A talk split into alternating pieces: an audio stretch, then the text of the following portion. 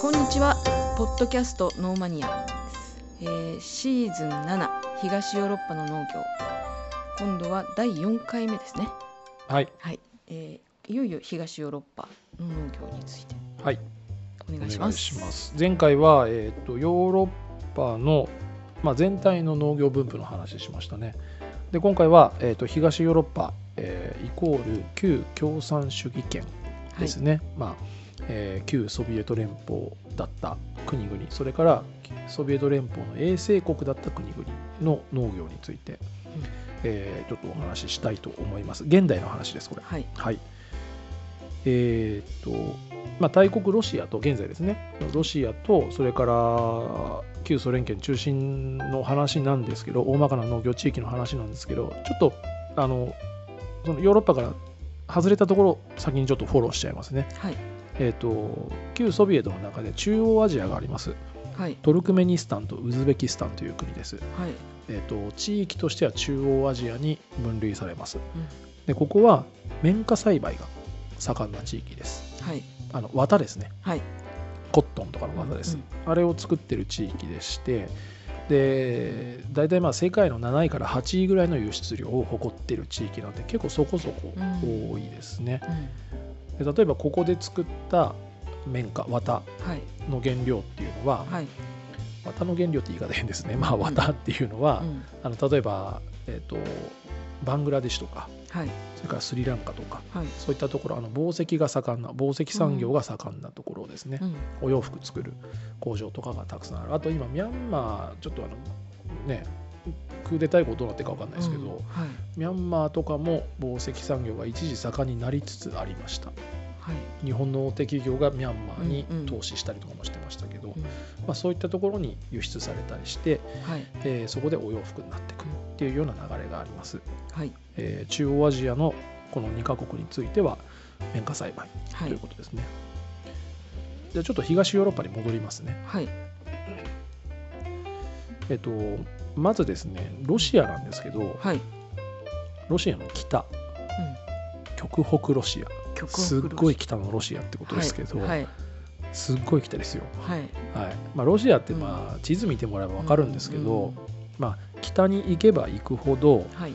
あの信じられないような厳しい自然環境なんですよね。うんで下手したら人が住めないエリアとかもあるんですけど、はいまあ、とにかく北部はいのロシアというのはロシア北部というのはほとんど降雨量が少ない雨が降らない代わりに永久凍土ずーっと凍ってる土地ということですねう。んあのこれをロシア語でツンドラって言いますけど、はいツンドラっていう言葉は多分うん教科書とかでも出てきますよね。はいはい、あの永久凍土ツンドラと呼ばれる地域です。はいあの年中凍ってます。でここはもう農業は無理なんですよ。はいでこのツンドラ地域っていうのは、えー、と遊牧民の人たちは住んでます。うんえっ、とねちょっと国名がごめんなさい調べてくるの忘れちゃいましたけど確かザハ共和国とかロシア連邦を構成する国の一つですね。うんザハ共和国とかだったかな。間違ってたらすいません。あのそういった国々があるんですけどその地域っていうのはあの永久凍土の地域で、えー遊牧民の人たちがトナカイのうん。遊牧をしトナカイと一緒に遊牧しながらあと移動して移動してっていうことで生活をしているそんな人たちがいる地域です。はい。で何百頭っていうトナカイ。あとね羊だったかな。なんか寒さに強い羊？なんかななんかそんなのあるんですよ。うん。とにかく遊牧してうん。でそういうその動物、まあ、家畜ですよね。家畜と一緒に遊牧しつつその家畜をあの、まあ、潰してといいますかね。はい。その解体して食べてっていうのを繰り返してるっていう、まあ、そういう生活ですね。だからまあその食べてはいるんですよ家畜を。食べてはいるんですけど、その家畜のことを動物のことをものすごく大事にして、うん。ちょっと我々の感覚とは違うような。うん。あのね、まあ、とある番組ではい。その遊牧民に密着してるこの地域の遊牧民に密着してるのを僕見たことあるんですよ。えでトナカイの解体とかもリアルに映像に映してたんですよ。でまあすごい映像だったんですけど、うん。でもねその不思議なもので当たり前ですけど遊牧民の人たちにとって、うん。まあトトナカイって必要な栄養源でありはい。尊い存在じゃないですか、はい。でその人たちがうん。それすごい大家族なんですよ。2 3 0人いるような、ん。あの遊牧民なんですけどその人たちがあのトナカイのことをこう尊い存在だと分かって解体してうん全部食べるわけですよね、うん。血も全部飲むわけですよ、うんで皮はお洋服にしたりするわけですよ、うんなんかね不思議とね確かにビビるんですよ映像的には、あのどんどんトナカイがバラバラになってって内臓とか全部出てくるんですよ。で食道とか出てきてホースみたいなの出てくるんですよ。へえだからでもねなんか不思議と見れちゃうんですよね。うん。グログロくないと言ったら嘘なんですけどはい。要は別に茶化してるわけじゃないじゃないですか、うん当たり前ですけど、う真面目にそれをトナカイを解体して真面目にそれを生きるためにうん。あの解体して食べてる人たちっていうのはなんか、まあ、テレビの映像のとはね編集とかの,、うん。その編集とかの作り方にもよると思うんですけど、うん。なんかあの見てよかったなって思うような映像になってましたねそれは。インパクトはありますよすごうん。いだからちょっとうん。ショック映像ではあるので、なるほどね。はいでもその本当にん全てをうん、いただくっていうかそうそうそう、まあ何かに使ったりいまあだから好きなみな言い方ですけれども命をいただく的なね、うん。うん。なんかそういう映像になってましたねすごく。なんかこうん。のツンドラの遊牧って聞くと僕それを思い出すんですけど。うん。まあまあそんそんなことをしてる人たちが住んでるエリアですで、はい。まああの海はあるんでうん。あの凍ってますけどね。でも海はあるんで一応漁業とかあとはその狩猟採集が行われてるエリアですね。はい。でえっと、農業できないですしその非常に厳しいあの環境なんですけど自然環境はすごく辛いんですけれども、あの海洋資源とか鉱物資源というのは豊富なエリアです、うん。あの天然ガスとかねロシアは取っていますけど、はいあのそういった、えー海洋資源とか天然資源というのはこのエリアからも採取されているっていう、うん。そんな地域ですね。うん。極北ロシアめっちゃ北のロシアということです。はい。で、えっと、今度は極東めちゃくくちゃ東のロシアですはいね、はい。ここは、まあ、寒いんですけどめちゃくちゃ、うん。えー大半が大河と呼ばれるあの針葉樹林の地域です、あのロシアってうん。森林面積があのめちゃくちゃ広大なんですけど、はいあの世界の森林面積の5分の1がロシアなんですよ。世界の中の？世界全体の森林の面積の5分の1はロシアうんが占めてるんです,、すごいですね。そのぐらい、まあ、ロシアってね地図見てもらうと確かに。信じられないぐらいでかいので、うんあの国は。なのであの、まあ、ここは針葉樹林っていうエリアで、要はその針葉樹が大量にあるのではいもし農業をここでやろうとしたらうん。開墾しなきゃいけないわけですよ木うん切って、そうですね。だからやっぱり農業できないんです、うん。ここも。もしやろうとしたらコストが膨大なんですね。であの未開拓の森林の地域も非常に多いと言われてます。はい。だから結構手つかずの自然が残ってる地域のようですね、ここは。であの、まあ、林業というかその木材をここからすあの生産するっていうこの産業は非常に盛んなんですよ。ロシア産の木材って日本にも入ってきてるんですけど、うんはい。経済制裁後ちょっとわからないですけどね、うん。あの国外にバンバン輸出されてるんですけどその大半はこの針葉樹うん林大河地域からというふうに言われてます。はい。ただあの加工した木材はあの輸出されてるようなんですけどいわゆる原木の輸出っうんていうのは2022年今年からロシアは原木輸出は規制してるみたいですね。ちょっと理由はわからないんですけどあの合板ってわかります？はいはい。あのホームセンターなんか行くと売ってるような、材木屋さん行くと売ってるようないわゆる加工された合板っていうのはこれはロシアで生産したものも国外に輸出は今でも OK だそうです。はい。あのまあ経済制裁ちょっと別としてですけど、うんうんただそのいわゆる原木の状態ただダメみたいですね。今輸出しちゃう。ちょっと理由がうん。ごめんなさい。あの調べきれてなかったんですけど、はい。それは。はい。なのでまあここまでえっ、と中央アジアちょっと別として、はい。えー、と東ヨーロッパのまず、えー極北めっちゃ北のロシアと、うん。極東ものすごい東のロシアっていうのは基本的には農業できないエリアうん。です、結構広い地そうですね。になりますよ大ね。半が、うん。まあ、自然環境がもう、うん。あのかなり厳しいエリアなので、はい。大半がもうロシアは農業ができないという地域ですね。はい。で、えっと、じゃあどこから農業できるのかということなんですけど、うん。次の地域ですね、はい。えっと、ロシア南東部。はいはい。それからロシアを離れますけれども、えーウクライナはい。ベラルーシうん。それからカザフスタンの北部ですね。うん。これはあの全部旧ソ連領ですけれども、えーここがあの前回、えっと、ヨーロッパの農業分布のところでお話しした、はい。ヨーロッパ中緯度地域ってあの、うんうん。ハイジの世界観のところですね、はい。はい。はい。あそこからつながってるエリアなんですよ。うん。だから穀物とか作ってるんですけれども、はい。あのそれは前回お話ししましたよね、うん。あのヨーロッパの穀物ってここから生産されて供給されてますよっていう話をしましたけど、あのですねここで特にウクライナうん。それからロシアの南東部ベラルーシの一部にも、えっとかかるんですけど、はい。主にウクライナはい。はあのニュースとかでもよく言われてますけど穀物栽培の非常に重要な地域、はい。しょえー食料供給の基地というふうに言われてますけど、うん。この地域っていうのはですねチェルノーゼムっていうんですけど、はい。えーあの肥沃な黒土が広がる地域なんですよ。はい。ウクライナの非常にひ多くの地域っていうのはこのチェルノーゼム地域うん。というふうに言われてます。はい。肥沃な黒土、まあ、黒土のことを確かチェルノーゼムはロシア語かな？これは、うん。はい。まあ、黒土のことをチェルノーゼムって言います。うん。ただあまりにもこの黒土っていうここの黒土って優秀でうん。このチェルノーゼムっていうこの単語自体が結構世界中に知られてるぐらい、うん。そのぐらい有能ですここは、はい。はいこれねあのかなり重要なのではい。今回のシーズンでは、まあ、かなり重要っていうか要は穀物栽培されてるからなんですけど、うんうん。うん。あのちょっと少しだけ掘り下げますねこれ、はい。まあ、今言ったようにこのチェルノーゼムっていうこの黒土は特にウクライナですね。はいの黒土は世界的に有名で、まあ、穀倉地帯あの穀物栽培はい。の地域として歴史的にも超優秀なんですよね。ん。でこれがあるから、うん。チェルノーゼムがあるから、はい。あのウクライナからベラルーシとかロシア南東部この地域っていうのははい。世界トップレベルの穀物生産。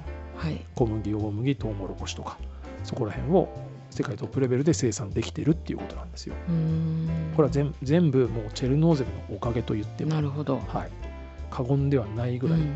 すごく優秀です、ここの土は。はい。はい、でチェルノーゼムっていうこの黒土について少しちょっと掘り下げますね。はいはい。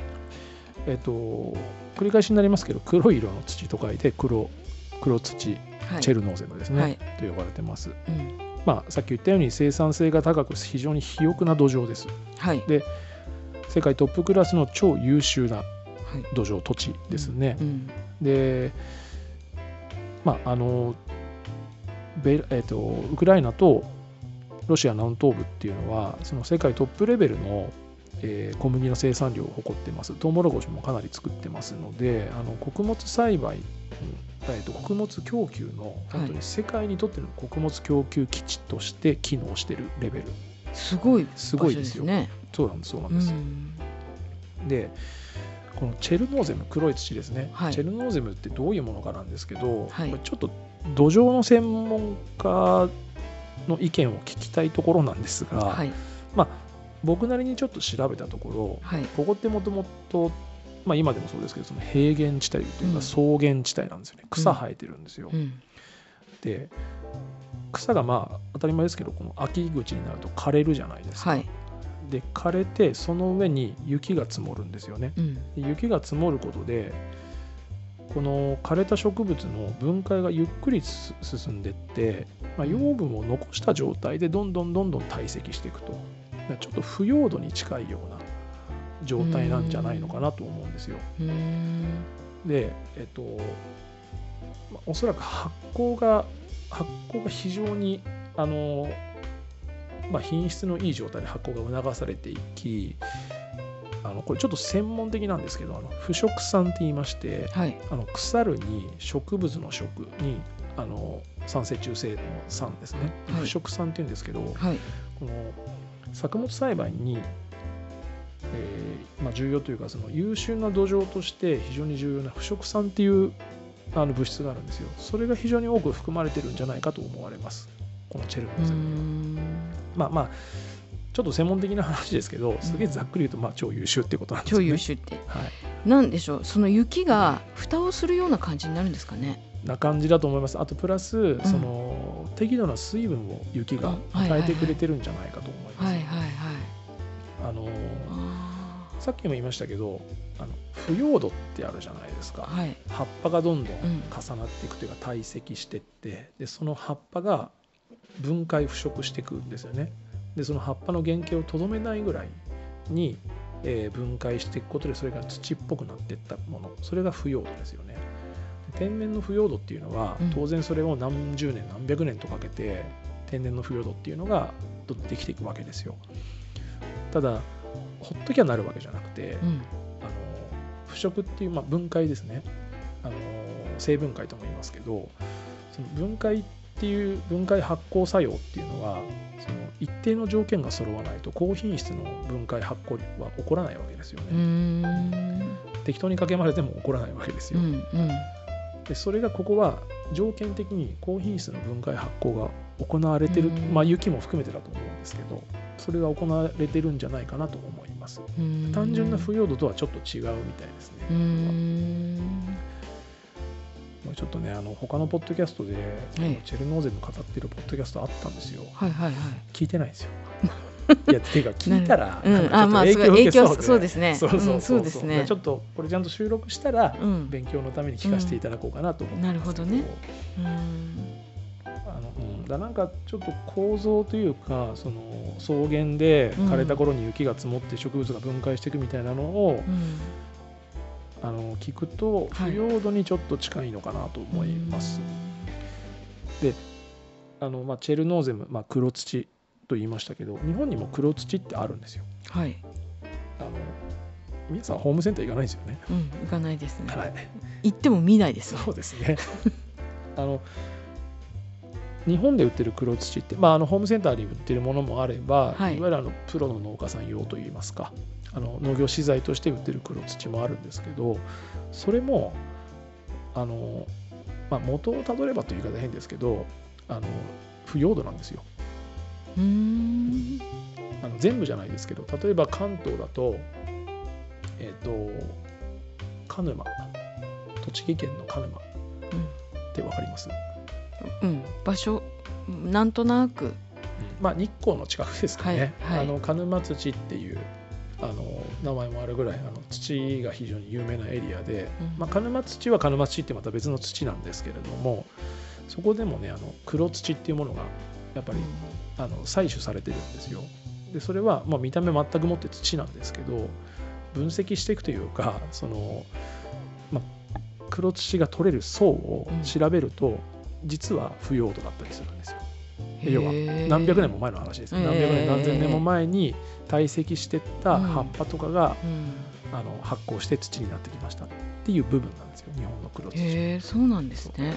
だからそれってその黒土の層がうん。山掘っていくとあったりするわけですよね。うー、ん。でそれがこのウクライナとかあのロシア南東部のチェルノーゼムっていうのはその掘らないでもうそこにあるっていう条件だと思うんですよね。だからなるほどね。掘らなくていいっていうことも一つのメリットかもしれないですね、もしかしたら。そうですねへえなんか土ね。そうなんですよ。雪が積もることで多分まあ水分値高くミネラルも多いのかなと思いますねうん。おそらくは。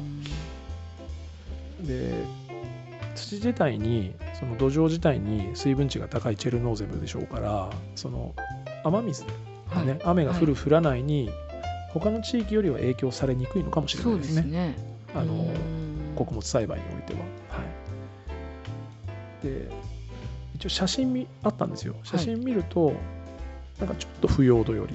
うん腐葉土よりですけど、まあ、写真だから現場行ってみないと分かんないかなとは思いますけど、うん。うんあのまあ、とにかくすごく優秀であの第二次世界大戦ではあのナチス・ドイツがここあの占領してくるわけですけど、はい。ナチスドイツはなんかこのチェルノーゼムを大量に持って帰ろうとしたらしいですね。へ鉄道の貨車乗っけてでドイツに持っていこうとしたみたいえですね。まあ本当に持ってったかどうかまではわからないですけど、うん。持ってっちゃダメですけどね。に なんか輸出ができないって言ってましたね。輸出輸入。あまあそうですね。うんあの、まあ、今のナチスの話はちょっと別ですけど、基本的にどんなものであれ、はい。これちょっと貿易の話ですけど、はい。あの他国の土をうん。その国に入れてはいけないっていう大原則があります。まあ EU とかどうなんでしょうね、あうん。の同じ経済圏とかつながっているとこ。ろ、ちょっとそこは分からないですけど、少なくとも日本はダメですし、日本と同じようにあの土の輸入は禁止ですっていうところはかなり多いです。あの土の中っていろんな微生物がいるのはいで、はい。他国の土を持ってきてそれをもしねその自分の国とかで、まあ、何かしら無作為にばらまいてしまうと、その、まあ何が？まああ、日本の生態系が変わる可能性があるので基本的にはダメですね。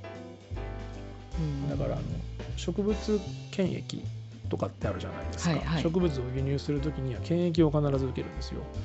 あの余談ですけど僕もあのヤシ殻を輸入してて、あれは一応バイドという土の土の代わりでありますけど植物なんで植物検疫っていうのを受けるんですけどあのいろんな項目があるんですけどそのチェック項目の中の一つには土ついてないよねっていうのはあるんですね必ず。っっていうのがありますね。でまあそんなんであのナチスドイツが持って帰ろうとしたくらい優秀ですよというのがチェルノーゼムですね。なるほどね。はい、で、まあ、チェルノーゼムとあの全く同じではないんですけど、はい。同じようなその国葬地帯で有名なのが同じような機能の土壌を持っている地域というのは、えーまあ、北米ですとあのカナダの南部からアメリカにかけてあのプレーリーっていうね、うん。あの草原地帯とかあとは南米であのアルゼンチンウルグアイあとブラジル南部に広がる、まあ、ラプラタ川流域にここもやっぱり国葬地帯があるので、まあ、こういった地域要は小麦大麦作ってるような地域トウモロコシとかも作ってる地域っていうのは、まあ、チェルノーゼムイコールではないんですけど非常に肥沃な大地というふうになってますね。多分水分値が多いとかだと思うんですよね。さっき言ったようなその天候にあんまり左右されないみたいなところはあるとで、えっと、今このすいませんちょっとおさらいですけど、はい。えーウクライナ、ベラルーシ、カザフスタン北部、あとは、えーロシアの南東部っていう、まあ、旧ソ連領ですね。はい。この辺りは、えー特にウクライナは今ニュースとかでもよく言われてる小麦とか大麦トウモロコシをたくさん作っているエリアですよはい。というふうに言われてますけど、はい。その、えーまあ、たくさん作作ることができる理由の一つはうんチェルノーゼ。ム、はい。うん。チェルノーゼムという非常に肥沃な国あーうん。ごめんなさい。黒土がはい。あるエリアですよというこはいとですね。で、えっと、ちょっと寄り道してはい。穀物について、うん。穀物って何みたいなところあるじゃないですか、はいはい。それを改めてね。そうですね。宮さん調べてきたんですよね。調べてきました。はい。どうぞどうぞ。ああいいですか、はい。えっと植物植物から得られる作物の総称の一つではい。でんぷん質を主体とする種子種ですね。種を食用とするもの。はい。というなんかそういう定義があるそうです。だからあれですよねその、まあ、当然ですけど根菜類というかお芋さんとかは違うということですよね、うん違うっていう、うん。じゃがいもはナス科って書いてある。ですね。であのよよく私たちが食べるあの丸っこい部分。茎って、まあ私が見たものには載ってたんで。これは茎なんですかね。根っこね農家さん多分プロの農家さん聞いてたらちょっとなも知らないのかよって思われそうですけど。言わはあの、まあ、私が見たい、はい、ウィキペディアではそういうふうに書いてありました。ウィキペディアね。はい。はい、あの一応そうですね。穀物はあの植物から得られる作物の総称でその種子ですよね、はい。だからその加工なしではおそらく食べれないものうんっていうことになると思うんですねですけど、まあざっくりその、えーアイテム名で言うと、うん。まあ、はい。小麦、はい。大麦、はい。トウモロコシはい。お米はい。そばうん。大豆うん。小豆、はい。あとはひまわりの種とか、うんうん。油菜種子はい。それからごま。はいとかですね。ここら辺大体加工なしでは食べれないものですよね、そうですね、うん。なんかねひまわりの種とかうん。ごまも穀物っていう風なのがちょっと意外な感じでしたけどね。ですね、はい。なんか、うん、あのエネルギー価が高いものなんですかねもしかしたからうんね。カロリー値が高いというか、うん。うん。いうことかもしれないですね。うん。で穀物の、えーまあ、用途ですね、はい。えーに関してはもちろんあの加工してということもあるんですけど、はい。大雑把に分けるとまず食用ですよね。はい。これはまあパンはい。ご飯はい。お餅シリアルとかになりますよね。えーであと加工用途っていうかそのなんでしょうね。原型をとどめない加工って言ったらいいんですか、うん。それになってくると例えばお酒類ですね。あの発酵酒とか。はい。あ。はあの麦とかうん。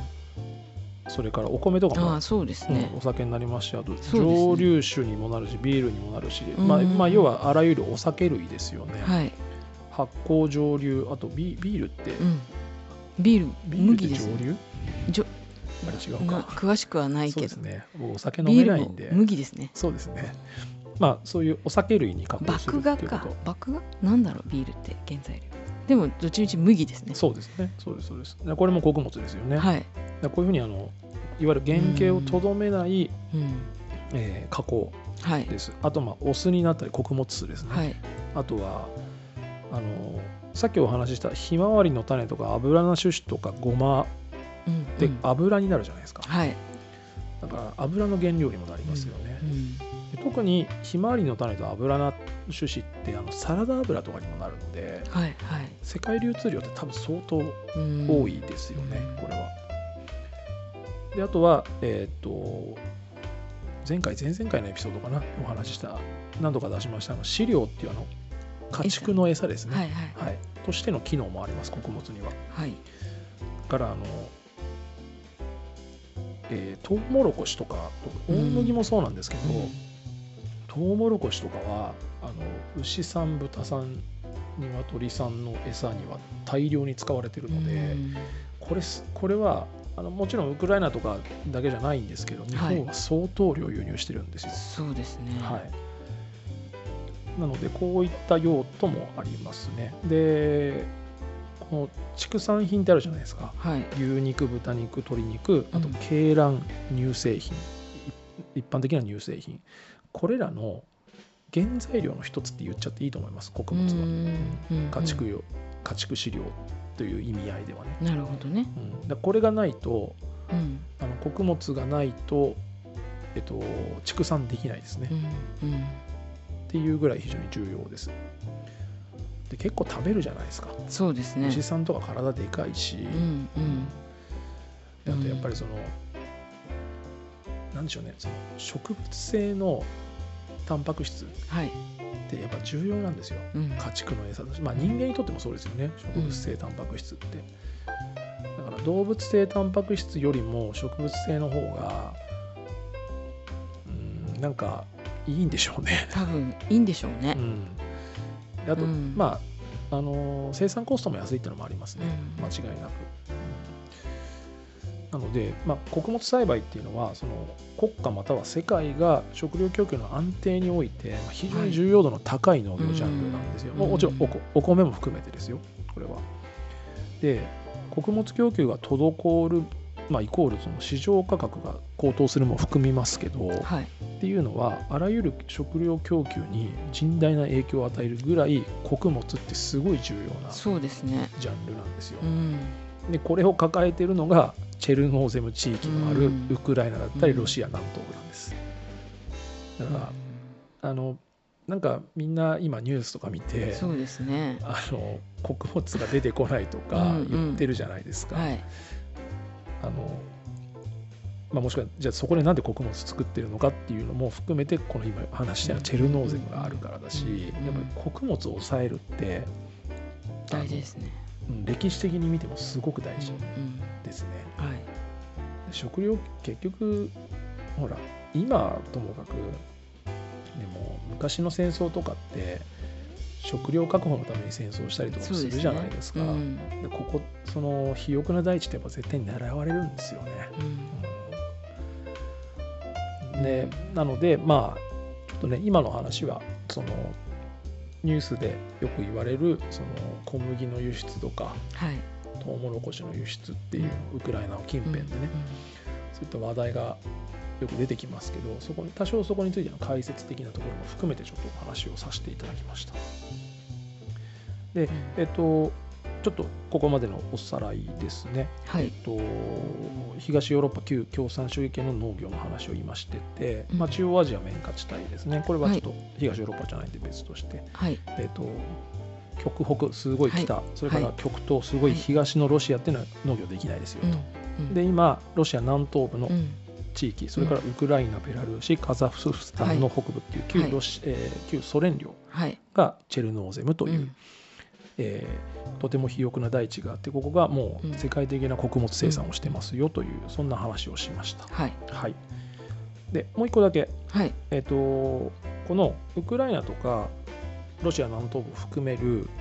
えーまあ、このチェルノーゼム地域ですね。はい。これを含めてもっと大きな枠で見ると東ヨーロッパ平原という見方ができます。はい。はい。えー、と今その前にお話ししたチェルノーゼム地域を含みます、うん。それをもっと広く、広く。うん、はい。作った場合は東ヨーロッパ平原と言います。はい。まあざっくりソ連領全域です。あの、北とかあのごめんなさい。東とか東は北抜きでね。除いて。そうそうそう。はい。えっ、と旧ロシア帝国領とか、うん。まあ旧旧ソ連ソ連の地、えー全域ですね。はい。でざっくりもう地図で言うと今言ったチェルノーゼム地域なんで、まあ、ロシアとかウクライナ、うん。それからあのバルト三国、うんうん。エストニアラトビアリトアニアとか、モルドバカザフスタンとかその辺りまでうん。あの含んでるんで、まあ、ものすごいざっくり広い地域ですね。で今皆さんが目にする地図で言うともうあの東ヨーロッパ全域っていうふうに、考えてもらえれば、はい。いいと思います。はい。であのチェルノーゼムの地域、まあ、ウクライナだと思ってください。ウクライナとその周辺の地域よりも南は乾燥地帯で、うん。あのまあ、これはあんま有名じゃないんですけどあの栗色の土をしたカスタノーゼムっていう地域があります。はい。この地域はあの、まあ、一応穀物栽培もしてるんですけれども、はい。あのじゃがいもとか天才ってわかります？あのお砂糖を作る天才糖、天才。はい。天才糖っていうのは、はい、別名砂糖大根ですね。うん。はい。天才は知ってたんですけど砂糖大根っていうんだなっていうのをそう砂糖大根っていうんですよあれ。別名。うん。なので、まあ、このじゃがいもとか天才っていうのは意外と寒さに強いんであの天才なん天才のじゃがいもを北海道で作ってるじゃないですか、うん。あれ寒さに強いからなんですよ。まあ、寒さに強いだけで作ってるわけじゃないですけど お仕事になるから作ってるんですけど、あのーそのチェルノーゼムの南側の地域乾燥地域とか、はいあのーまあちょっと寒さが厳しい地域とかはこのじゃがいもてんえーと天才を作ってますね。結構な栽培量だそうです、うんちょっとチェルノーゼムの影に隠れてるんですけど、はい。あまりにもチェルノーゼムが優秀なので、ん。一応こういう地域もあります、はい。はい。あのざっくりまあこんな感じで、えっと今旧共産主義圏ですね。うん。えーの農業をざっくり見ましたけれども、えっと、ちょっとロシアの話をはい。してみます。あのはい。ロシアさっきからねあの北は全然ダメで、うんうん。東も針葉樹林ばっかりで全然農業できないみたいな話をしましたけど、はい。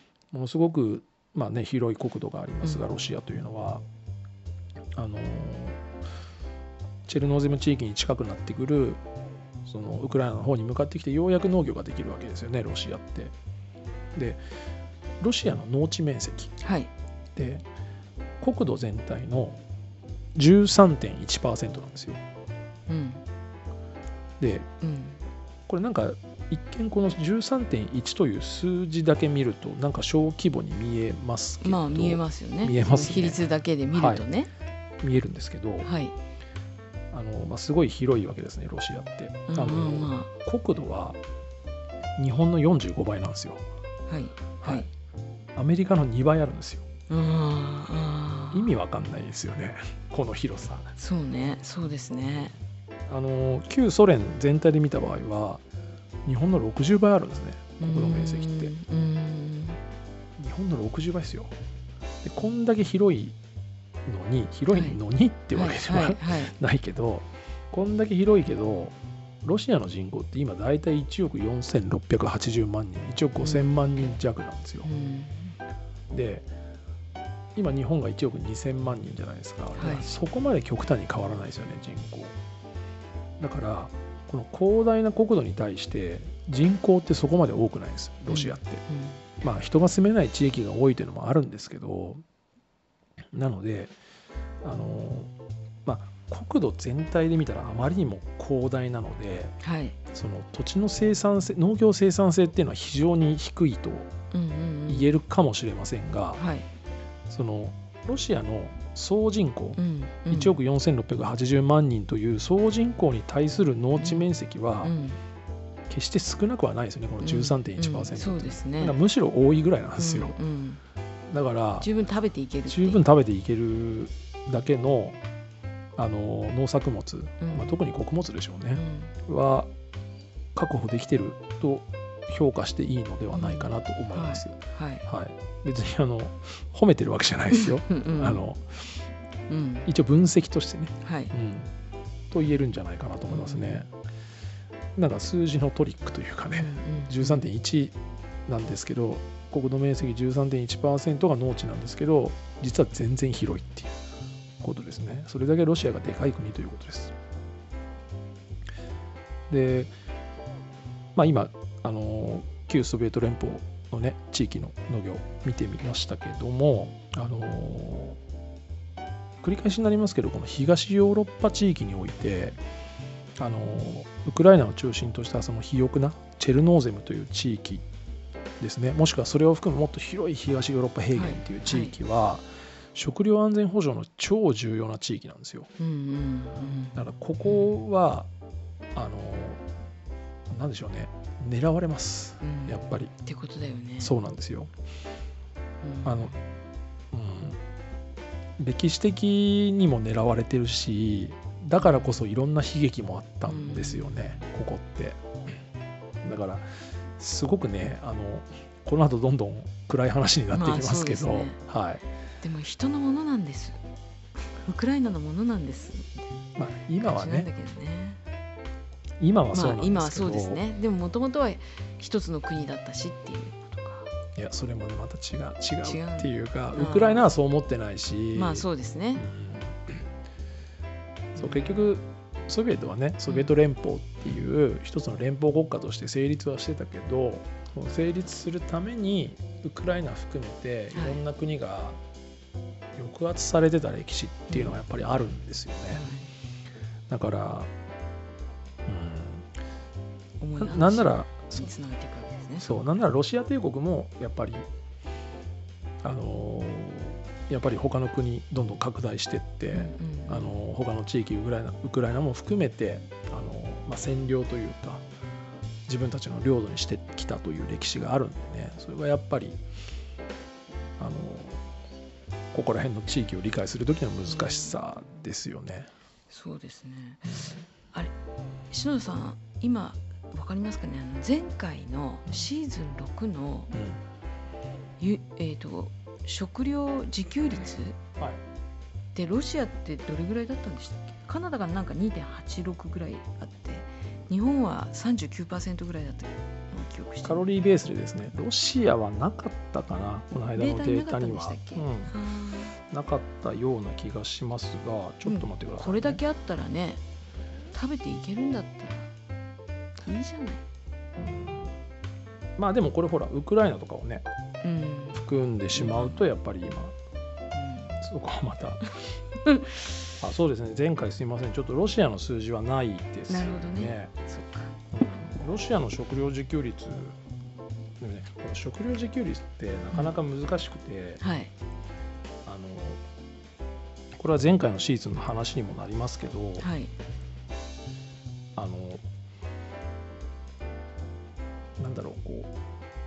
カロリーベースで考えたたの覚えてますかね、前回、うんうん。そうですね。うん。で、うん、あれって結局例えばその前回でも確かお話ししたと思うんですけどその例えば戦争になったらねなってほしくないけど、うん。戦争になったら戦時体制っていうあ。状況に切り替わってあくまでも総力戦になったらの話なんですけど、うんうん。食料自給率が上がるとかね、うん。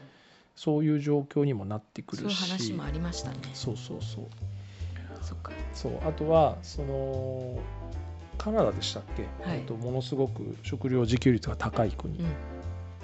ありましたよね、はい確かありました。200カロリーはあカロリーじゃねえカナダはカロリーベースで258%というあ話258か。はい。はい258%オーストラリアでカロリーベース205%っていうのがありましたけどそれも結局じゃあ食料全く輸入してないのかというとそんなことなくてバンバン輸入してるんですよね。うん。だからあくまでも計算上いざという時にはうん国内で賄えるけどっていうことなんですよ。だからそこがちょっとどどうなのかね。うん。なかなか難しいですよねそうですね。れは、その食べたい。こうん。ういろんなものをいろんな種類のものを食べたいうんうん。から多分ねそれを作れる国から輸入して、そうですあのね、全部を自分たちで賄うとなるとうん。食べたいものを食べれなくなる可能性もありますからね。うん。ただあの食料自給率と、うん。あと遠からずの関係で食料安全保障っていうのがまああるんですよね。これもどっかで話したと思うんですけど、うん。要は食料ってすごい大事じゃないですか。はい。で、えっと、食料を確保するっていうことはその国を、うん。まあ、維持することになりますよね、はい。国民も含めて。うでその食料安全保障っていうのはすごく大事で。んはい。でまあこれが100%の理由じゃないですけどウクライナはうん。食料安全保障上ロシアから歴史的にずっと狙われていると。うん。要はロシア帝国もその後のソビエト連邦も食料安全保障を考えた場合ウクライナは捨てれないわけですよ。うんうんあのチェルノーゼムの地域なんであの優秀な肥沃な大地を持っているので。そうね。そうでそういった意味でもあのなぜロシアがウクライナを狙うのかっていうのは、うん。そこだけじゃないですよ。もちろんうん。NATO の拡大とかあるんですけど、歴史的な経緯の一つとして見えてくることっていうのはこれもありますよね。うん。うん。だからすごくあの見過ごしちゃいけないところだと思いますし、本来であればという言い方も変ですけど、あの少なくとも冷戦後は冷戦終結後っていうのはその食料安全保障をどんどん自由経済の中で国際経済の中で経済的なつながりできちんとあの多国間の貿易であって複数国家の貿易であってもあの食料を確保していきましょうとで経済的なつながりが密接になればなるほど切り離せない関係になれば戦争なんかやってらんないよねってなるはずだったんですよ。でそれを食料安全保障を多少犠牲にしてもあの自国内で完結できなくても、えー、と貿易でやり取りをすることでそれが結果的には世界の安定につながるっていう考え方が非常に強かったんですけど、まあ、今回のウクライナ侵攻はそれをぶっ壊したってことですよね。うんうん。そうですね。だから食料安全保障の理由だけで言ったわけじゃないと思いますよ。他にもいろいろあると思いますしう、んあの何度も言いますけど全くもって正当化はできないですけど、はい。あのうんウクライナが狙われる理由っていうのはウクライナが狙われる理由はちょっと言葉が良くないですね。ロシアがウクライナを狙う理由っていうのはそれもあると思いますね。確保しときたいっていううん。行動原理の一つではあると思いますし。だからあのチェルノブイリの時やばかったんですよ。うんチェルノブイリ爆発したじゃないですか。そうですね。1985うん年でしたっけ、はい。チェルノブイリの原発事故、あの時ってだからそのチェルノーゼム地域が全全滅するんじゃないかって言われてて、でそのぐらいあの時はやばかったんですよね、今となってはちょっと昔の話なんで今あんまりそこ触れられないですけど、あのウクライナがそのぼ僕らもね含めて、はい世界がウクライナを何らかの形で失ってしまうということは、穀物供給があの世界的に滞るっていうことですから。そうですね。そのぐらい重要なことなんですよ。なのでここすごくね大切なことだと思いますねうん。これは、本当に。うん。なんとなく伝わってくれましたかねこれ。伝わってきました。はい。とても重要な地域。はいその理由もね。そうですね、うん。なのでまあ今回は、えー、とその旧共産主義圏の農業について、はい。で、えー、とちょっとそのウクライナを中心としたチェルノーゼム地域のお話をちょっと強めといいますか、はいはい。えー、と細かく。あとはその穀物の重要性ですね、うん。それもちょっとお話をさせていただきました。はい。でまあ繰り返しになりますけどそのチェルノーゼムを含む東ヨーロッパ平原、うん。まあ、うんその中心にはウクライナがあるわけですけど、はい。ここはもう食料安全保障。ロシアから見た場合の食料安全保障。それから世界的に見てもうん。穀物供給基地としての食料安全保障という点で非常に重要な地域ということですね。これを今回ちょっとお伝えできればなと思いましてはい。お話をさせていただきました。い。や本当はいありがとうございました。あで次回は、え。えっと、同じ東ヨーロッパの農業なんですけど、はい今日の話って、うん。そのまあ、今の話というか今現代の話だったじゃないですか。はい。えっと、次回はその東ヨーロッパ地域の農業をお話しする中でちょっとソビエトの時代に遡ってみようかなと思いますんで、はい。はい、そこからちょっとお話をさせていただければなと思ってます。はい。はい、わかりました。はい。では本日もありがとうごはい、ありざいましたがとうございました。